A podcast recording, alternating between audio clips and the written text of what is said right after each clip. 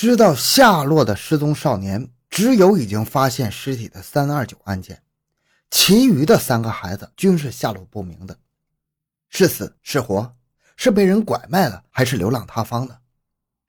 人们可以有多种的猜想和推测，但是无法做出准确的判断。四月二十五日这天，鄂州市境内先后发生了与此相关的两件事，令人一悲一喜。这天上午，鄂州水泥厂失踪的男童毕飞的遗体出现在长江边的沙滩上，尸体为裸身，颈部缠有一根红色带子。湖北省公安厅的法医和鄂州市的法医对尸体进行了检验，由于尸体已经高度腐败，仅能做出有生前入水死亡迹象的判断。但是也不能排除被人勒死的可能性。有人提出是否是男童背着家人游泳淹死的，但是这一观点很快就排除了，因为湖北在四月份气温很低，尚不是游泳的季节。当天晚上，毕某又到补习班上课了，晚上八点半之后才离开。这时天已经全黑了，也不是可以游泳的时间呢。为此，鄂州警方走访了黄冈、黄石两市和长航警方，对此前的几起案件进行了解。探讨并案侦查的可能性，但是限于案件本身条件，一时难以定论。案发之后，一些市井传言将此案与溪水三二九案件剖腹挖心的事儿混为一谈，鄂州境内一时也是流言风起，闹得人心惶惶。而系在死者颈上的那根红布带子，也使这起案件蒙上了一层诡谲的神秘色彩。同一天晚上。鄂州市凤凰街道办事处火车站社区女干部田三秀为计划生育工作的事到居民家走访。当她做完一户居民家工作，下楼准备离开时，发现自己停在楼下的自行车不见了。他第一反应是被盗了。由于自己进居民家时间很短，自行车又是上了锁的，因此判断盗贼不会走出很远，便在楼房附近寻找。果然，没找多久，他就在附近的一个角落里发现一个男人正在用钉锤砸他自行车的车锁。旁边还站着一个六七岁的小男孩，田三秀揪住那个砸车锁的男子，质问他为什么要偷车。那个砸车锁的男子并不示弱，反问凭什么说自行车是你的？两人就得争吵起来。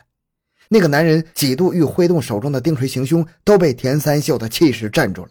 双方纠缠了大约十多分钟，偷车贼的态度由强硬而软化，声称是因为小孩病了，没钱给小孩看病，才出此下策，苦求田三秀放他一马。而田三秀则非要带他去派出所说说清楚。就在纠缠的过程中，一辆警车从此地路过，车上的警察下来时，偷车贼挣脱了田三秀揪他的手，就逃跑了。田三秀并没有急于追赶，他当时的想法是：你孩子在我手上，我还怕你跑了？车上下来的警察是当地派出所民警，开始还误以为是两口子吵架，准备劝解一下就算了，后来才发现是他认识的居委会干部。等到田三秀说明情况时，偷车贼已经逃得没有踪影了。直到这时，田三秀才把注意力放到被偷车贼抛下的男童身上。这是一个生得眉清目秀的男孩子，有孩子在手上，还怕查不到他父亲的下落吗？可是孩子却一头扎在田三秀的怀里哭了起来。孩子的身份很快就查清楚了，不是偷车贼的孩子。而就是四月二十二日失踪的浠水县兰溪镇虎坳村七岁的男童李端。李端口齿清晰地告诉眼前这位无意将他救下的阿姨，自己是浠水人，被刚刚逃掉的那个人拐骗了。他还说自己的父亲叫李小兵，在哈尔滨打工，并且准确地报出了父亲的手机号码。田三秀当即用自己的手机打通了李小兵的电话。对于小李端的家人来说，这是怎样的惊喜啊！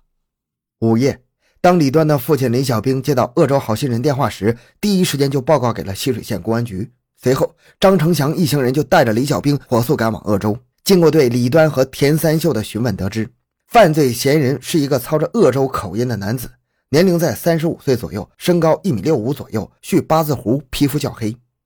此人在四月二十二日挟持小李端之后，一路专挑偏僻的乡间公路行走，并在田野中露宿一晚。到鄂州后，住进了一个很小的旅店，不分昼夜的把李端带在身边。从李端对犯罪嫌疑人描述的情况看，此人经济状态窘迫，三天时间完全靠偷自行车和废钢铁换点钱花，是一个无固定住所、无职业的流浪汉。这一起案件的发生与结局，似乎给处在迷茫状态的溪水刑警带来了一线希望。三个地方发生的四起男童失踪案件，让刑警们看清了一个事实。溪水失踪的孩子被罪犯带到了鄂州，罪犯很可能就是鄂州人士。而鄂州亦发生了失踪男童死于长江边的案件，一条隐隐可见的逻辑链条已经出现了。为此，溪水警方将侦查重点移向鄂州。张成强和教导员王卫国带着专案组人马分头行动，一路人马沿着小李端叙述的被拐后的行走路线进行调查访问，另一路则进驻鄂州，在当地警方的配合下，对鄂州老火车站一带的大小旅店、出租屋、小吃店进行了大面积的摸底调查。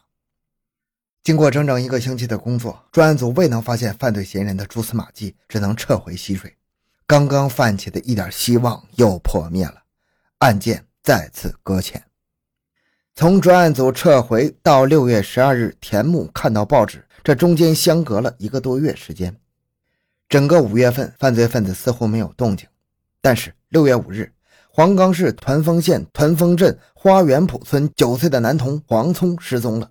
警方调查后得知，黄聪在附近的池塘中钓龙虾时，被一个头戴红色鸭舌帽的男人拐走了。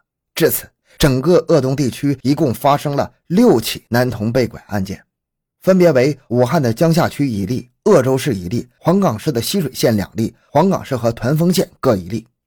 其中，因为犯罪分子意志之外的原因被解救了两名，发现死亡的两例，下落不明者两例。六月中旬，浠水专案组的刑警们带着小李端和田三秀赶到了江夏，在江夏区纸坊镇行政拘留所里，溪水警方远远地看了那人一眼。此人的长相特征正如李端和田三秀描述的那样。